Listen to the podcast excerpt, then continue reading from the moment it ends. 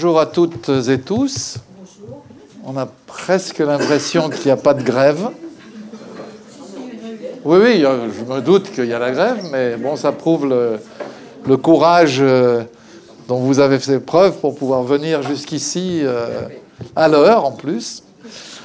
Euh, c'est évidemment un, grand paradoxe, au moins un, peut-être même plusieurs, quand on parle de, de la Turquie de Erdogan, euh, dont je rappelle euh, euh, que l'EKP y est au pouvoir depuis 18 ans. C'est quand même un bail, 18 ans. D'un côté, on va en parler évidemment, surtout, une politique extérieure relativement agressive, comme le prouvent les interventions en Syrie et très récemment les premiers pas d'une intervention en Libye? Bref, on est quand même très loin du euh, fameux zéro conflit avec les voisins qui était au cœur euh, de la doctrine du ministre des Affaires étrangères Davutoglu à l'époque, euh, où il œuvrait.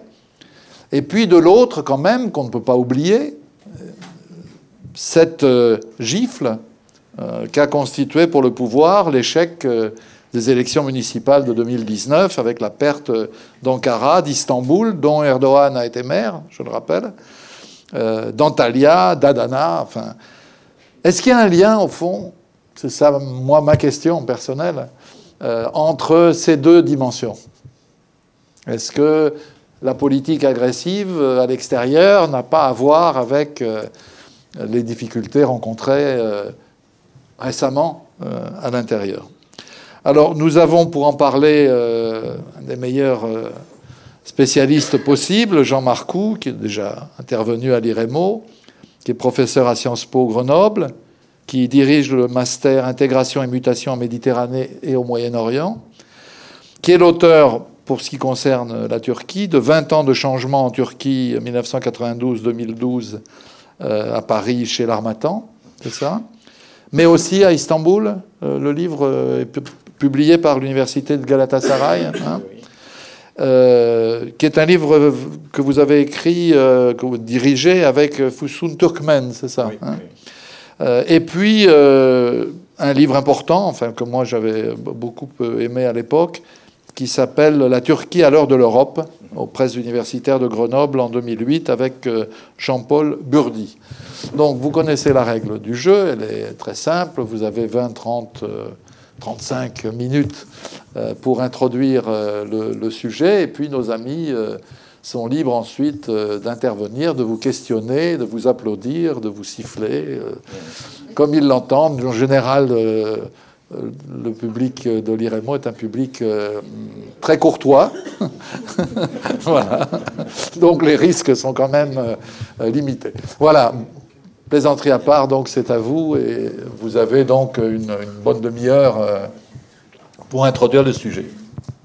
Merci, chers collègues, merci de votre euh, présentation et surtout euh, merci à l'IREMO et merci à vous tous d'être ici aujourd'hui.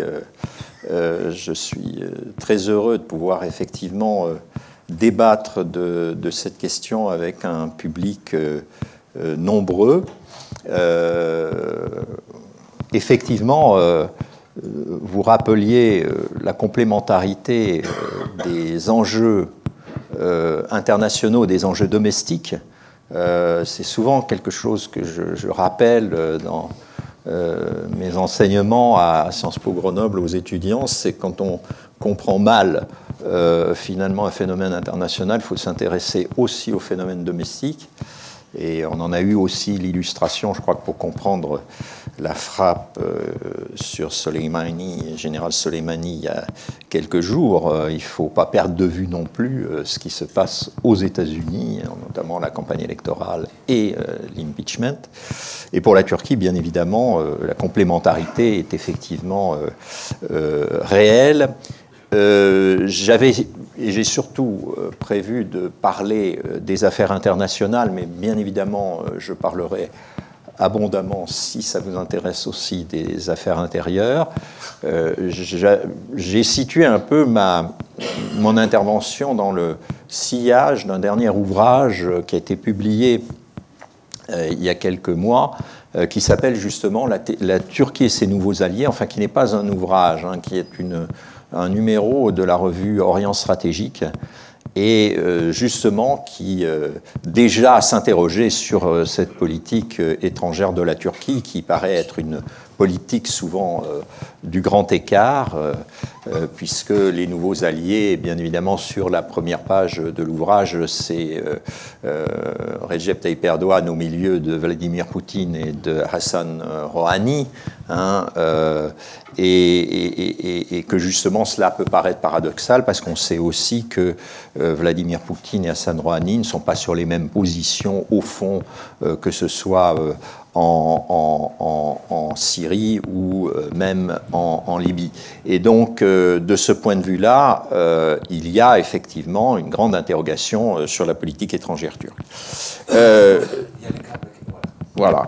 Alors, là, voilà. Je voudrais faire un petit rappel en introduction sur la politique étrangère turque.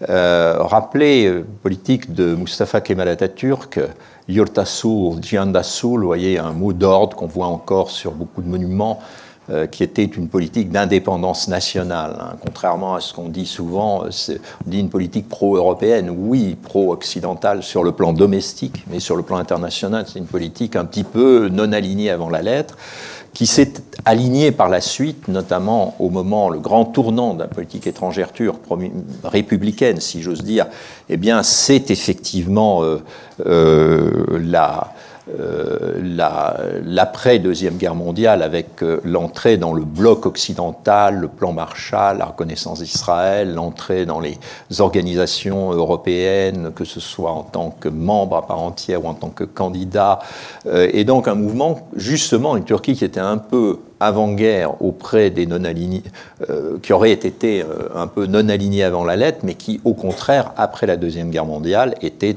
euh, à côté de ce mouvement, même hostile à ce mouvement des non-alignés. Par la suite, et pour faire très vite, il y a une, une évolution, bien évidemment, déjà dans le cadre de la fin du monde bipolaire, et puis qui, qui s'ébauchait déjà avant même l'AKP, et puis à partir de 2002, une évolution des changements peu visibles d'abord, mais par la suite assez euh, visibles, et euh, qui se sont vraiment confirmés avec, euh, vous voyez ici Ahmed Davutoglu, avec l'ancienne haute représentante européenne et avec un leader euh, justement du Golfe, Ahmed Davutoglu, a développé effectivement cette politique connue pour être la politique du zéro problème avec nos voisins, qui était articulée sur une politique de bon voisinage, une frénésie médiatrice dans la région euh, euh, du Moyen-Orient et une politique multidimensionnelle, parce que la Turquie a pris, a pris pied sur d'autres continents, en particulier l'Afrique. On dit qu'aujourd'hui c'est devenu zéro voisin sans problème. Voilà, c'est plus exactement, euh, comme disait un diplomate turc, la politique du zéro voisin euh, avec nos problèmes. Hein. C'est un peu, c'est un peu ça.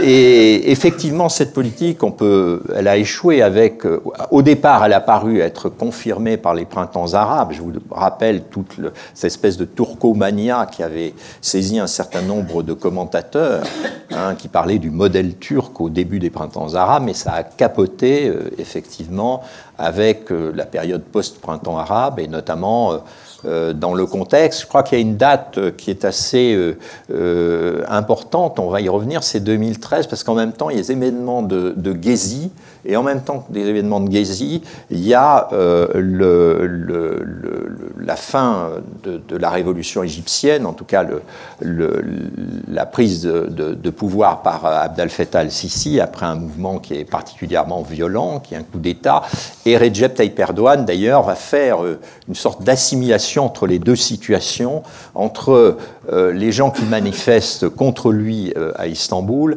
et les gens qui euh, manifestent en faveur de Sisi à, à, au Caire en disant, voyez bien aujourd'hui comment se passent les coups d'État, ça se passe par des, par des soulèvements et donc les les manifestants de Gezi sont en fait des, des, putschistes. Et c'est le moment, effectivement, un tournant pour la politique étrangère turque parce que euh, finalement, c'est la fin de l'idylle, c'est la fin du zéro problème, c'est la fin du modèle turc. Et donc, euh, on va avoir une politique qui est beaucoup plus réaliste, beaucoup plus pragmatique, qui va essayer de euh, de créer des, des, situations de convergence, de profiter de situations de convergence, même quand on n'est pas totalement d'accord sur le fond, euh, dans les différents conflits du Moyen-Orient. Et ça va commencer, ça, à s'illustrer effectivement avec, euh, avec la crise syrienne. Dans la crise syrienne, d'ailleurs, la Turquie va d'abord chercher l'alliance avec l'Arabie saoudite. En 2015, on a vraiment des efforts de Recep Tayyip Erdogan, alors même qu'il est déjà brouillé avec l'Égypte, pour euh, euh, justement se rapprocher euh, de l'Arabie saoudite. On concède tout à l'Arabie saoudite, et à l'époque, la presse est encore très libre en Turquie, donc on critique vraiment Recep Tayyip Erdogan, on dit, mais enfin, pourquoi voulez-vous vous rapprocher de, de l'Arabie saoudite? Et tout ça va, on va voir que va échouer finalement avec euh, notamment la crise qatari euh, qui va révéler euh, justement hein, la complexité du jeu régional et qui va montrer que finalement, bah, dans la crise qatari, la Turquie se rapproche, soutenant son allié le Qatar, se rapproche plutôt de l'Iran et au contraire fait face je dirais, à ce, bloc de régimes sunnites euh, conservateurs, hein, notamment les pays du Golfe, hein, et en particulier euh, l'Arabie saoudite, les Émirats surtout, et puis, et puis bien évidemment l'Égypte. Et donc là, on se trouve, on sait le, le début, je dirais, de cette euh, nouvelle phase euh, de la politique étrangère turque à laquelle on assiste actuellement, que j'appellerais un peu la politique du grand écart. Hein. Et euh, c'est un peu de cette politique du grand écart dont je veux vous parler aujourd'hui. Parce que cette politique du grand écart, je crois qu'elle se caractérise d'abord par l'apparition de nouveaux alliés qui ne sont pas vraiment des amis. Hein. Euh, et vous allez voir euh, qui ils sont. Euh, ça se traduit ensuite par l'apparition de nouveaux, j'ai mis adversaires, d'ailleurs j'ai encore corrigé, je trouve que rivaux seraient de nouveaux rivaux qui ne sont pas franchement des ennemis. Hein. Et je terminerai cette présentation hein, en évoquant justement les, les, enjeux immédiats, puisque vous vous attendez sans doute à ce que je parle un petit peu de la Libye, à ce que je parle un petit peu de la Syrie, à ce que je parle probablement aussi de ce qui s'est passé euh, ces derniers jours. Alors, euh, de nouveaux alliés qui ne sont pas vraiment des amis, euh, eh bien, bien évidemment, c'est tout d'abord la Russie. Russie, le rapprochement s'est opéré aux yeux de tous, je dirais, euh, au travers du conflit euh, syrien, notamment avec ce processus, je ne sais plus comment il faut dire, hein, s'il faut dire Astana ou Nour Sultan, puisque vous savez que cette ville a été débaptisée hein, et a pris le, nom de l'ancien dirigeant du, Kazakhstan, mais enfin on parle encore du processus d'Astana. Hein. et à partir de 2016-2017, mais euh, on a travaillé récemment avec des collègues turcs sur la relation russo-turque et quand même, il y a la construction patiente d'une relation avec la Russie euh, qui est passée par des hauts et des bas depuis euh, la fin du monde bipolaire, qui s'est traduit notamment sur le plan pétrolier. Hein. D'ailleurs, avant même la fin du monde bipolaire, la Turquie s'est alimentée en gaz russe. Elle a résolu le problème de la pollution de ces grandes villes comme Istanbul, Ankara, en achetant euh, massivement euh, du gaz russe, en, devenant dépendante hein, d'une certaine manière du, gaz russe. Et on a assisté à une accentuation des échanges économiques entre la Russie et, et la Turquie. Sur le plan énergétique, à une dimension plus stratégique du dossier énergétique, parce qu'il y a eu d'abord le South Stream, vous savez qu'une des ambitions de la Turquie, hein, c'est d'être un hub énergétique, hein, et euh, il y a eu d'abord le South Stream, et on a inauguré, hein, euh, il y a quelques jours, le 8 janvier, euh, le départ du Turkish Stream, qui est en fait, c'est le, le, corridor sud. alors, On voit bien d'ailleurs que là, il y a quelque chose qui est intéressant parce que ça n'intéresse pas seulement la Turquie, ça intéresse la Russie, puis il s'agit de contourner l'Ukraine. Hein. Et je dirais que le commerce de gaz euh, entre la Turquie et la Russie, on a bien vu que les Russes étaient aussi dépendants du marché turc. Hein. Quand il y a eu notamment cette affaire d'avions abattus en 2015-2016, jamais la Russie, finalement, n'a menacé de fermer le robinet du gaz, parce que ça aurait été se tirer une balle dans le pied. Tourné le robinet du tourisme, si je me souviens. Ils ont tourné le robinet du tourisme, c'est vrai. Hein. ils ont tourné d'autres robinets, mais pas celui du gaz, hein, justement. Euh, et euh, parce que cela s'accompagne finalement d'un accroissement de la dépendance énergétique de la Turquie vis-à-vis de la Russie, puisqu'actuellement la Turquie construit, la Russie construit la première centrale nucléaire à Akkuyu.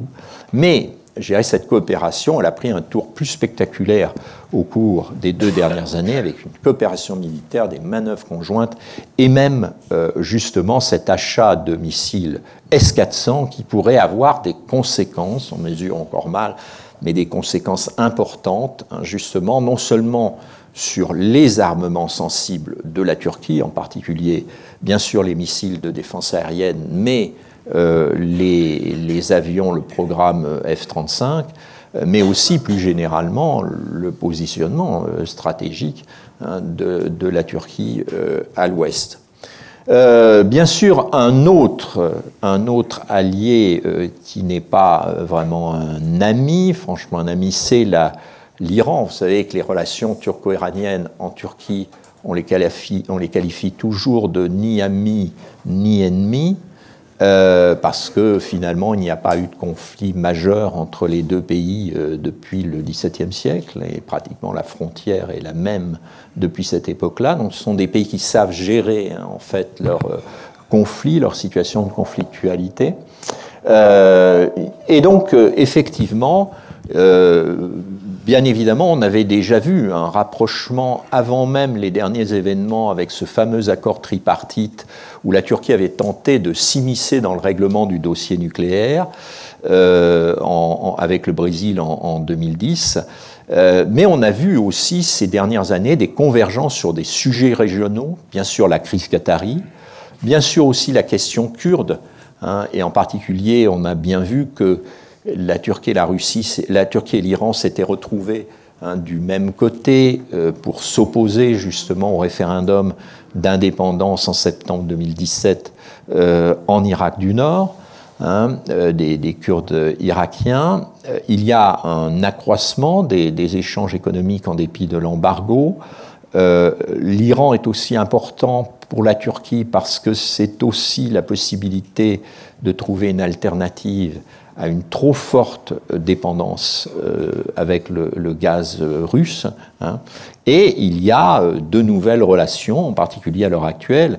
Hein. il y a un tourisme iranien fort en Turquie, notamment dans les régions de l'Est, hein, dans cette zone de Vannes Hein, euh, lac de Vannes, qui est un endroit merveilleux, euh, qui était très actif d'ailleurs à l'époque où il y avait les jeunes qui voyageaient vers la route des Indes. Moi j'ai connu Vannes à cette époque-là, puis après il y a eu un, déclin et actuellement on est en plein renouveau parce que pour les vacances de Ramadan, etc., les, Iraniens euh, vont dans cette zone et en particulier au bord du lac de Vannes. Le troisième, euh, le troisième allié, euh, entre guillemets, euh, c'est le Qatar, encore que là, c'est un, allié beaucoup plus convaincant. une convergence diplomatique qui est ancienne, hein, peut-être même qui remonte à l'époque ottomane, euh, mais enfin, dans les années 2000, on avait déjà vu la Turquie et le Qatar euh, jouer dans le même camp. Il y avait eu une tentative de, rapprochement, d'ailleurs, de trio Turquie-Qatar. Euh, France de Nicolas Sarkozy, notamment pour sortir à l'époque le régime de Bachar al-Assad, hein, justement de, l'isolement hein, au moment de, de, la, de la signature de l'accord sur l'Union pour la Méditerranée. Euh, bien sûr, les deux pays ont de nombreuses convergences stratégiques. La crise syrienne, justement dans cette crise du, Golfe, mais aussi euh, en Afrique. Et souvent, euh, le Qatar maintenant finance des projets turcs hein, en Afrique et en, notamment dans l'Afrique de l'Est. On a bien vu la convergence politique des deux pays aussi dans la période post-printemps arabe, avec un, soutien au régime ou au mouvement proche des frères musulmans. Et euh, cette coopération, elle s'est affirmée aussi en 2016 hein, avec l'implantation d'une base militaire turque. La Turquie développe des bases militaires. Elle en a une au Qatar, elle en a une aussi en Somalie. Hein, et euh, une accélération des échanges qui est spectaculaire, hein, rien quand on regarde des chiffres 2013-2015. et puis, là, c'est pour ça que je disais qu'on a un ami qui est beaucoup euh, peut-être convaincant, euh, il y a eu un soutien politique fort au moment de la tentative de coup d'État. L'émir du Qatar était le premier à euh, téléphoner à Recep Tayyip Erdogan et, pour le soutenir. Et on a assisté aussi à un soutien du Qatar pendant la crise de 2018, hein, lorsque l'économie turque, et en particulier la monnaie turque, s'est dégradée Hein, consécutivement aussi euh, à des tensions avec euh, les États-Unis, euh, le Qatar est venu soutenir la Turquie en promotant un milliard d'investissements. Donc effectivement, il y a là un, des points d'appui de la Turquie dans la région avec le Qatar. Alors, si on en vient aux nouveaux rivaux qui ne sont pas euh, franchement des ennemis, euh, bien évidemment, on pense tout d'abord euh, aux États-Unis. Bien évidemment, la Turquie est toujours dans l'OTAN, donc on n'est pas dans une relation de, je dirais, d'ennemis. et on a des convergences. D'ailleurs, ce qui est frappant, c'est qu'on est rival alors même qu'on a des convergences sur le fond, des convergences en Syrie, des convergences en Libye. Hein. Euh, ceci dit, quels sont les, éléments de ce conflit? Bon, ce conflit était déjà latent à l'époque de, George Bush. Enfin, il y avait une déception euh, euh, turque vis-à-vis des Américains. Je vous rappelle que d'ailleurs c'était déjà le Parlement turc à l'époque de Erdogan avait refusé le débarquement des troupes américaines euh, en Turquie euh, pour attaquer l'Irak euh, par le nord.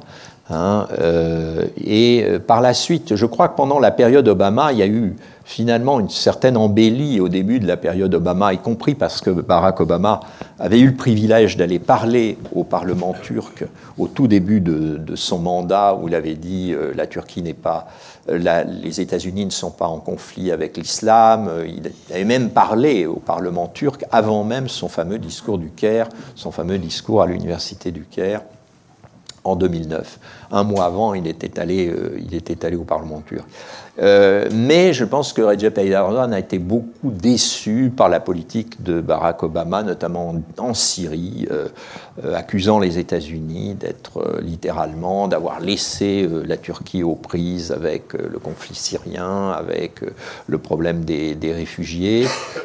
et bien sûr, la situation s'est avivée encore euh, lorsque les Kurdes syriens sont entrés en scène dans le conflit véritablement, hein, parce qu'une grande partie de la positionnement, du positionnement de la Turquie euh, en Syrie se comprend justement au travers de la volonté d'éviter euh, la création d'une zone autonome kurde dans le nord de la Syrie. On a ce paradoxe d'ailleurs que la Turquie a accepté finalement la création d'un gouvernement régional en Irak du Nord, qui est une sorte de quasi-État, hein, euh, alors même qu'elle refuse hein, justement euh, une, finalement la, création d'une zone comparable en Syrie, pour différentes raisons. Je pourrais y revenir pour essayer de, comprendre cette, cette, position. Alors bien évidemment, euh, il y a des conflits politiques intérieurs là aussi qu'il ne faut pas négliger.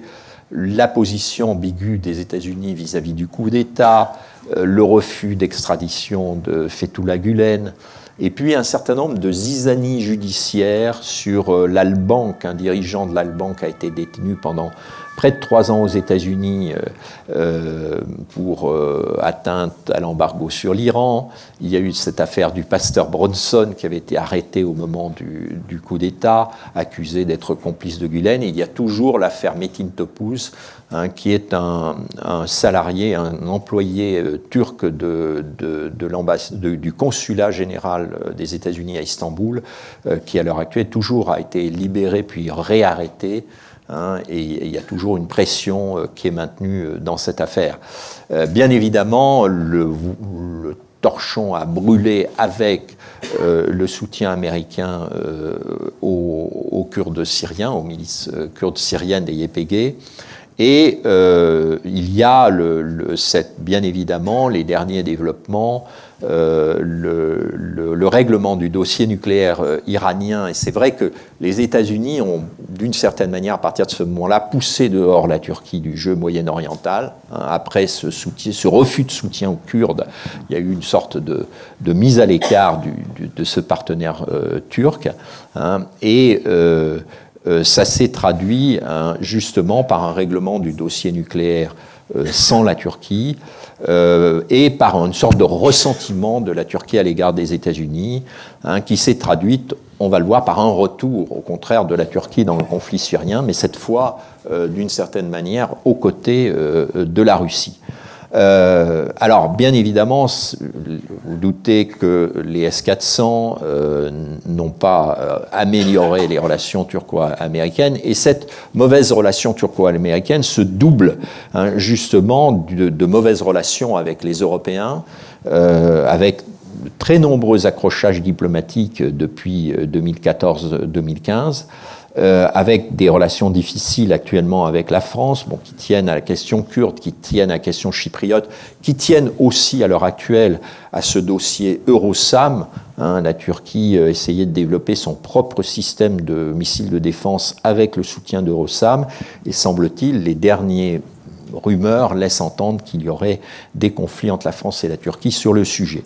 Et puis, je dirais que malgré tout, euh, ce qui tient euh, actuellement la relation turco-américaine, vous voyez les deux euh, partenaires dans la photo ici, c'est un soutien, on a des, regardez la tête des deux, on sent bien qu'il y a beaucoup de choses qui se passent derrière, mais en même temps, il y a une relation particulière, indiscutablement, entre Recep Tayyip Erdogan et Donald Trump, et c'est d'ailleurs toute la contradiction de cette relation turco-américaine. Relation difficile aussi avec, euh, à nouveau difficile avec le monde arabe. La politique du zéro problème, c'était justement, avait été décrite comme une politique de réconciliation de la Turquie avec le monde arabe. Recep Tayyip Erdogan était allé après euh, les, le, printemps égyptien euh, au Caire et il avait parlé, il était Premier ministre à l'époque, il avait parlé à la Ligue arabe Hein, un Premier ministre turc qui parle à la Ligue arabe, c'était vraiment totalement inédit. Eh bien, aujourd'hui, euh, comme je vous le disais, depuis 2013, ces relations se sont compliquées. Hein. elles se sont compliquées euh, euh, finalement avec l'expulsion de l'ambassadeur de Turquie d'Égypte et, depuis il y a une constante hein, de, mauvaises relations avec l'Égypte. Compris avec des aspects hein, qui sont très très personnels. Hein. Recep Tayyip Erdogan passe son temps à parler de Abdel Fattah al-Sisi comme du putschiste hein, dans les enceintes euh, internationales, donc on se doute bien que ça n'améliore pas hein, la, la, la, relation. Euh, euh, oui, oui, bien sûr. Euh, lors de la crise qatari, comme je le disais, la Turquie s'est opposée à ce, ce bloc de, de, pays sunnites. Et euh, depuis 2013, on a aussi au sein de l'Organisation de coopération islamique une, rivalité euh, turco-saoudienne qui est, très forte. Alors, également, je dirais, cela se traduit par, je dirais qu'un un des nouveaux, euh, un nouveaux euh, euh, c'est aussi, parmi les nouveaux rivaux, en tout cas, il y a la Grèce et Chypre, voire même Israël derrière. Hein, vous savez que le conflit chypriote est passé, notamment depuis le plan Hanan a traversé des hauts et des bas, euh, qu'il y a eu plusieurs fois des, espoirs de règlement, qu'on accueille toujours quand on connaît un peu le dossier avec beaucoup de prudence, parce que c'est un peu un, conflit euh, fossilisé.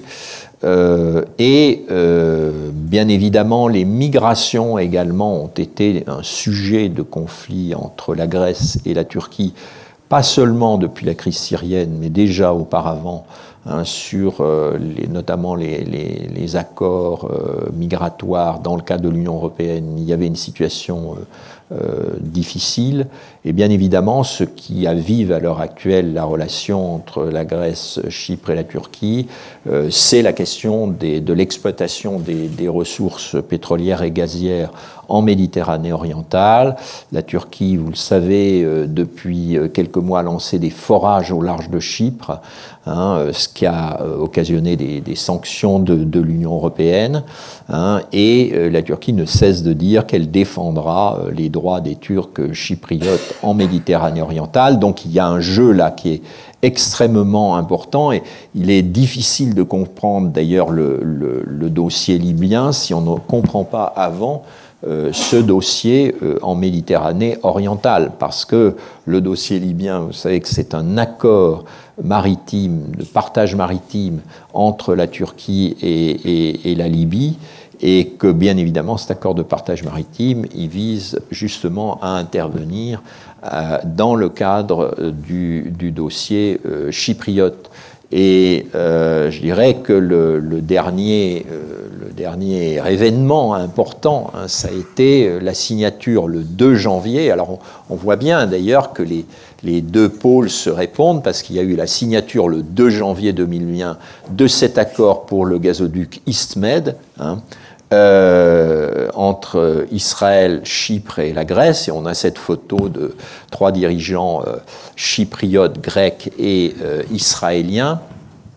Mais on a eu un peu la réponse Hein, le 8 janvier avec l'ouverture du Turkish Stream, hein, montrant que la Turquie est toujours un hub énergétique. Et là, on avait, on s'était même arrangé pour qu'il y ait cinq dirigeants sur la photo, pas seulement hein, finalement Recep Tayyip et euh, Vladimir Poutine, mais également quatre dirigeants, hein, également euh, le dirigeant serbe et euh, le dirigeant bulgare qui sont impliqués dans le, dans le South Stream. Alors, bien évidemment, tout ça nous amène, je crois, à des dossiers qui sont très, très, très immédiats. Tout d'abord, dossier immédiat, c'est l'implication euh, finalement de, l'implication militaire de la Turquie en Syrie.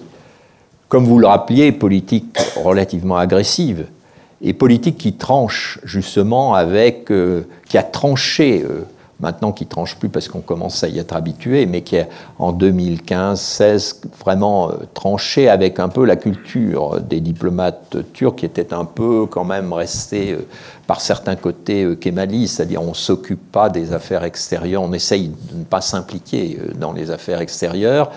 Et finalement, trois interventions militaires en trois ans, l'opération bouclier de l'Euphrate, hein, sur la rive ouest euh, de l'Euphrate, euh, à Jarablous, euh, l'opération à Afrin en 2018, hein, et l'opération il y a deux mois, Source de paix, cette fois carrément sur la rive orientale de l'Euphrate, véritablement dans la zone, kurde. Hein. donc, tout ça a amené en réalité à la création d'une sorte de zone turque dans le nord de la Syrie, Hein, euh, qui va de la rive orientale jusqu'à Afrin, qui est importante. Et euh, bien évidemment, la Turquie explique qu'elle n'a pas de prétention territoriale sur la Syrie, mais ce qui est assez impressionnant, c'est qu'elle s'implique. Hein. Il y a quelque chose d'intéressant, c'est que ce sont des préfets qui ont été nommés Hein, dans la zone pour administrer les zones. Hein. donc euh, il y a un équipement, on développe les réseaux, on essaye de, montrer que l'avenue de la Turquie positive parce qu'il y a les postes qui refonctionnent, on, veut même développer une université, etc. Donc il y a, effectivement, on a l'impression que la Turquie s'est installée et, pour un certain temps. Euh, avec cette volonté, bien sûr, d'empêcher, je crois que ce qui a guidé hein, toutes les, opérations, d'ailleurs il y a une sorte de gradation, parce qu'en 2016, euh, les troupes turques n'avaient pas été vraiment au contact euh, des, milices kurdes. Hein, elles étaient au contact de Daesh qui occupait la zone. Mais en fait, si la, Turquie attaquait cette zone occupée par Daesh, c'est parce que Daesh était en perte de vitesse et c'était pour éviter que finalement les milices kurdes ne viennent se positionner hein, sur des, territoires évacués par, euh, Daesh. Donc je crois que cette obsession kurde, elle a toujours été justement dans la, stratégie de Alors, à partir de 2018, bien sûr, parce que là, 2018-2019, on en a des opérations qui sont directement opposées au contact euh, finalement des, milices kurdes. Euh, donc euh, c'est une position qui est bien sûr complexe Hein, par rapport euh, aux, États-Unis, parce que bien qu'étant euh, finalement ayant donné l'impression de soutenir les mêmes, euh, les mêmes positions en, Syrie, en réalité, on s'aperçoit que la Turquie et les États-Unis se, mènent une, guerre intestine et que je disais tout à l'heure, il y a eu cette volonté un petit peu après le, refus de, s'investir aux côtés des Kurdes, de, soutenir euh, finalement d'évacuer un peu la Turquie du conflit syrien, mais il y a eu un retour par ces, je crois que par ces interventions militaires, c'est le grand retour finalement de, la Turquie dans le conflit syrien. Et ce qu'on observe alors, c'est manifestement une volonté de la Turquie de sortir les États-Unis hein, finalement du conflit syrien. Alors soit, euh, comme à l'époque d'Obama, euh, alors même qu'ils avaient envie malgré tout de, rester, euh, soit en les encourageant à partir à l'époque avec, Donald Trump. Toutefois, c'est aussi une position qui n'est pas facile vis-à-vis -vis de la Russie. Parce que, si vous voulez créer une zone kurde dans le nord, créer une, zone turque euh, dans le nord-est de la, Russie, de la Syrie, c'est quand même un problème pour la Russie parce que, bien évidemment, la Russie est intéressée tant que ça porte atteinte, ça fait reculer euh, les intérêts américains. Mais à partir du moment, euh, justement, où ça euh, ça, ça s'éternise. L'intérêt de la Russie, c'est de rétablir le régime syrien. Et donc, de ce point de vue-là, c'est de faire comprendre à la Turquie qu'il faudra partir. D'ailleurs, peu après l'intervention d'Afrin, la Russie avait dit euh, à la Turquie, maintenant vous allez pouvoir rendre ces territoires. Hein, et bien évidemment, ce n'est pas tout à fait ce que euh, la Turquie avait, compris dans l'affaire. Et, donc, euh, on voit justement cette position euh, difficile à l'heure actuelle à Idlib, hein, puisque les, troupes turques sont en interposition à Idlib dans le cadre des accords d'Astana, et qu'elles sont souvent, à l'heure actuelle, le régime est en train de donner l'assaut euh, à Idlib progressivement. Et une des peurs, bien sûr, de la Turquie, c'est des conséquences migratoires que pourrait avoir cette attaque euh, sur Idlib. Hein. Et ça, ça concerne ces conséquences migratoires. Je vous tends une perche, hein. non seulement euh, ça concerne les affaires internationales, mais ça concerne les affaires intérieures, parce que c'est un des grands problèmes, hein, justement, de Recep Tayyip Erdogan, y compris les problèmes électoraux qu'il peut avoir, découlent aussi de ces questions migratoires. Implication dans le conflit libyen, euh, bien évidemment, avec cet accord maritime turco-libyen hein, qui a surpris tout le monde hein, euh, contre euh, justement ses adversaires, hein, comme je le disais tout à l'heure, en Méditerranée orientale, c'est-à-dire Grèce, Chypre, Israël, l'Égypte, mais aussi contre ses adversaires arabes, l'Égypte, l'Arabie saoudite, les Émirats arabes unis, qui soutiennent effectivement non pas le gouvernement de Tripoli, mais le gouvernement du général Haftar.